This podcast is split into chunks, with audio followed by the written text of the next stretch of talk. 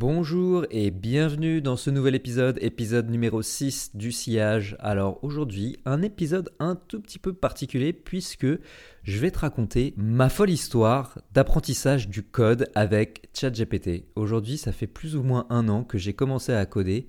J'ai codé absolument tous les jours sans aucune exception. Et voilà, je vais te raconter tout ça parce que peut-être que toi aussi, le code, ça a toujours été un truc qui t'a intéressé, que tu as voulu toucher, mais euh, peut-être que tu comprends rien, que tu n'as aucune idée de par où commencer.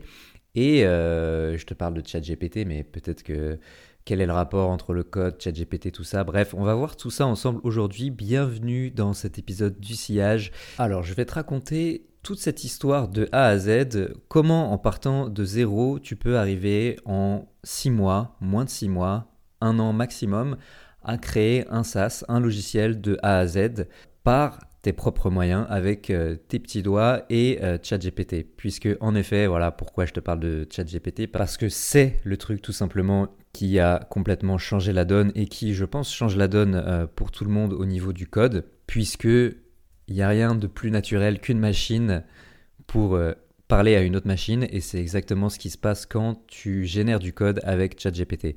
Mais c'est pas pour autant que ça fait tout, bien évidemment.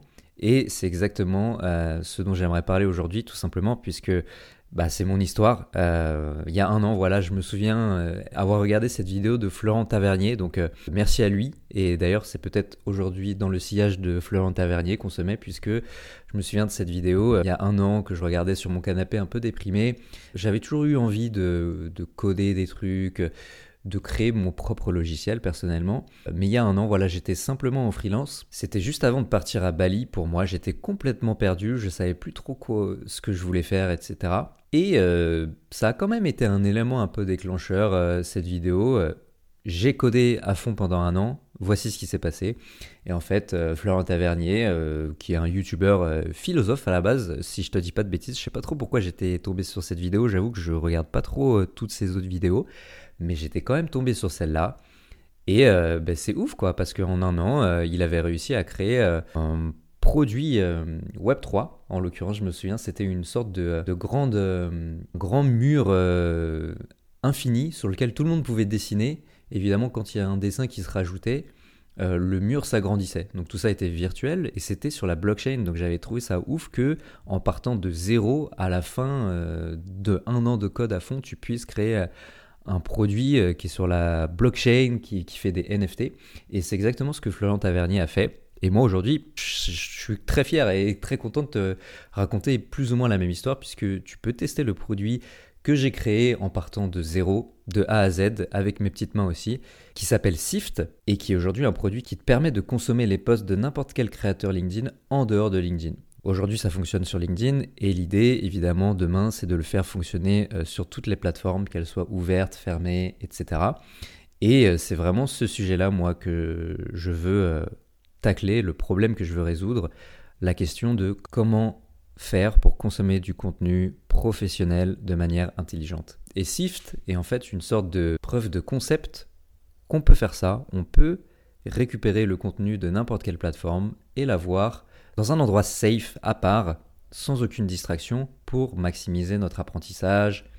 Évidemment, derrière, j'ai plein d'autres idées que je n'ai pas encore eu le temps de réaliser, puisque ça reste le début, mais je suis quand même très content du résultat et je t'invite à aller tester. Je te mettrai le lien vers Sift dans euh, la description de l'épisode, ainsi que la vidéo de Florent Tavernier qui m'a inspiré euh, à commencer à coder tout simplement. Donc voilà, il y a un an, juste avant de partir à Bali, euh, je tombe sur cette vidéo et je me dis qu'en fait, moi aussi, je vais apprendre à coder tout simplement. Parce qu'en fait, comme je te disais, j'ai toujours eu envie de créer ce produit, mais c'est toujours très frustrant aussi de, devoir dépendre de quelqu'un pour euh, créer les choses et c'est toujours mieux. On n'est jamais mieux servi que par soi-même. Donc euh, voilà, en fait, j'ai eu cette envie-là de, de me motiver et de faire les choses par moi-même tout simplement. Donc qu'est-ce que je retiens de, cette euh, aventure d'apprendre à coder, de coder tous les jours pendant un an, de réussir à faire un produit grâce à ChatGPT avec ChatGPT? Ben, Tout simplement, le premier truc, c'est qu'il euh, faut commencer petit. Euh, pour ma part, j'ai commencé sur une application qui s'appelle Mimo, que je te recommande aussi, qui est tout simplement le Duolingo pour apprendre à coder. Et voilà, en fait, euh, j'ai passé les, 360, les 365 jours sur Mimo tout récemment, et c'est ce qui m'a donné l'idée de faire cet épisode, quoi, de faire un peu cet épisode bilan. Donc si tu as peur de commencer à coder, bah, c'est comme tout, commence petit, commence sans te prendre la tête, avec le moins de friction possible, avec Mimo en l'occurrence, découvre un peu les bases, comprends la logique, et avance petit à petit, et tu verras que tout le reste va découler en fait. Parce que pour moi, c'est exactement ce qui s'est passé. J'avais déjà une certaine compréhension de la logique grâce à des expériences professionnelles précédentes, donc ça c'est un peu la chance que j'ai eue. Par contre, j'étais encore très loin de pouvoir développer un produit par moi-même. Et c'est très précisément là où ChatGPT est une révolution, et c'est vraiment le point que je retiens le plus et euh, que tu peux aussi noter aujourd'hui. En fait, si tu as envie de commencer à coder, le plus important de loin, c'est de comprendre la logique, comment fonctionnent les choses pour pouvoir bien demander à ChatGPT ensuite de t'écrire le code. Aujourd'hui, concrètement, il y a un niveau d'abstraction le code qui permet à n'importe quelle personne qui n'est pas développeur de pouvoir coder. Et ce niveau d'abstraction, c'est ChatGPT tout simplement. Donc ce que ça veut dire, c'est que au lieu de coder par toi-même, ce qu'il faut que tu apprennes, c'est comment poser les bonnes questions à ChatGPT. Et ensuite, tu verras qu'il sera bien meilleur que toi et que n'importe quel humain pour générer le code. C'est de loin mon plus gros apprentissage et tu verras qu'à partir de là, il n'y a aucune limite. Littéralement, je me suis, je n'ai jamais été bloqué pour développer quoi que ce soit avec du code quand je comprenais la logique des choses. Et quand je dis ça, voilà, il faut que tu comprennes comment fonctionne un serveur, comment fonctionnent des API, comment fonctionne une base de données, comment, par exemple, écrire des trucs dans la base de données, comment faire un call API euh, d'un endroit à l'autre, etc. Et une fois que ton cerveau à toi, pour le coup, a bien compris cette logique, bah, tu sais quoi demander à ChatGPT et tu vas jamais être bloqué. Peut-être que les premières versions du code qui, vont, qui va te générer, elles sont pas bonnes, mais ça, en fait, j'ai envie de te dire, on s'en fout, puisque après, tu peux lui donner les erreurs. Donc ça, c'est aussi un des gros trucs que j'ai appris, c'est qu'il faut toujours, en fait, ça s'appelle loguer des erreurs en l'occurrence, pour avoir précisément l'erreur qui a été euh, commise par ChatGPT et lui indiquer qu'est-ce qui ne va pas, qu'est-ce qui ne fonctionne pas. Et à partir de là, en fait, tu seras jamais vraiment bloqué parce que tu peux toujours redonner du contexte pour que ensuite il réécrive le code, qui supprime les bugs et ainsi de suite en fait. Mais clairement, il faut l'assumer maintenant ChatGPT est tout simplement meilleur que nous pour écrire du code. Et il n'y a rien de plus naturel que d'avoir une machine pour parler à une autre machine. Je sais que c'est un petit peu bizarre à dire, mais maintenant c'est la réalité. Et je pense que n'importe quel développeur qui ne se sert pas de ChatGPT au quotidien fait une grave erreur parce qu'il perd du temps tout simplement. Au-delà de ça, ChatGPT n'est pas la seule révolution. Je pense qu'il y a des frameworks et des outils. tu vas voir, ça paraît un peu compliqué, mais je vais tout expliquer qui facilitent tout autant la tâche en ce qui concerne le développement de produits, le code, que ChatGPT. Donc ce que je veux dire par là, c'est que déjà, par où commencer en fait? Où est-ce que tu commences? Comment te simplifier la tâche? Comment rendre les choses beaucoup plus simples? Je vais te donner deux trois conseils que j'ai appliqués et qui m'ont permis d'en arriver là. Le premier truc, c'est concentre-toi sur le web et fais un produit qui fonctionne uniquement sur le web. Commence pas à essayer de coder euh, je sais pas, par exemple du hardware, du Python, etc. Fais du HTML, du CSS, du JavaScript et donc là c'est les frameworks en l'occurrence React et Next.js. Voilà, ça c'est les trucs que j'ai utilisés et tout ça te simplifie la tâche mais tellement à un point qu'on n'imagine même pas en fait. Ce que je veux dire par là c'est que React, Next.js, j'utilise aussi Supabase pour la base de données et euh, Tailwind pour le style, pour le CSS. Donc voilà, tu peux noter tous ces trucs-là et t'en se resservir plus tard. Donc tout ça, React, Next.js, Tailwind, Supabase, en fait, ce sont des outils ou des frameworks qui te facilitent tellement la tâche que tu peux te concentrer sur l'essentiel, c'est-à-dire, encore une fois, comprendre la logique des choses. Je vais te donner un exemple très simple.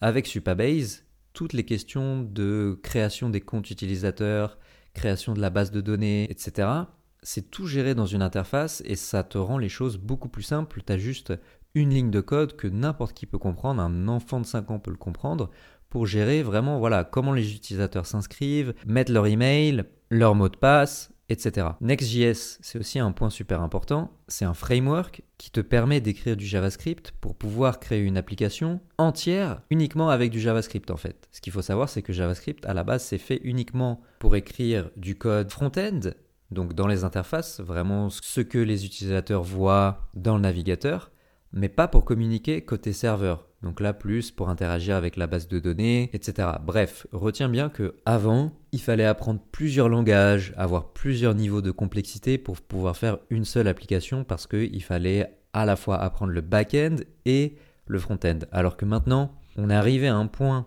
où le code, le nombre de gens qui codent, la communauté fait que tu as tout un tas d'outils et d'avancées donc technologiques communautaires en l'occurrence, puisque tout ça c'est des frameworks qui souvent sont open source. C'est vraiment la communauté entière des développeurs du monde entier qui ont réussi à progresser pour faciliter encore et toujours l'apprentissage du code et euh, la création d'applications tout simplement. Et moi c'est aussi grâce à ces choses-là que j'ai pu avancer. Donc vraiment à retenir ce que je te conseille, ça serait d'apprendre ça React, Next, HTML, CSS tu te concentres là-dessus et uniquement là-dessus pour débuter et à la fin tu seras capable de créer une application entière qui fonctionne parfaitement. Ce qui est en soi incroyable comparé à ne serait-ce que trois ans en arrière où bah il n'y avait pas de chat GPT et il n'y avait pas tous ces trucs là.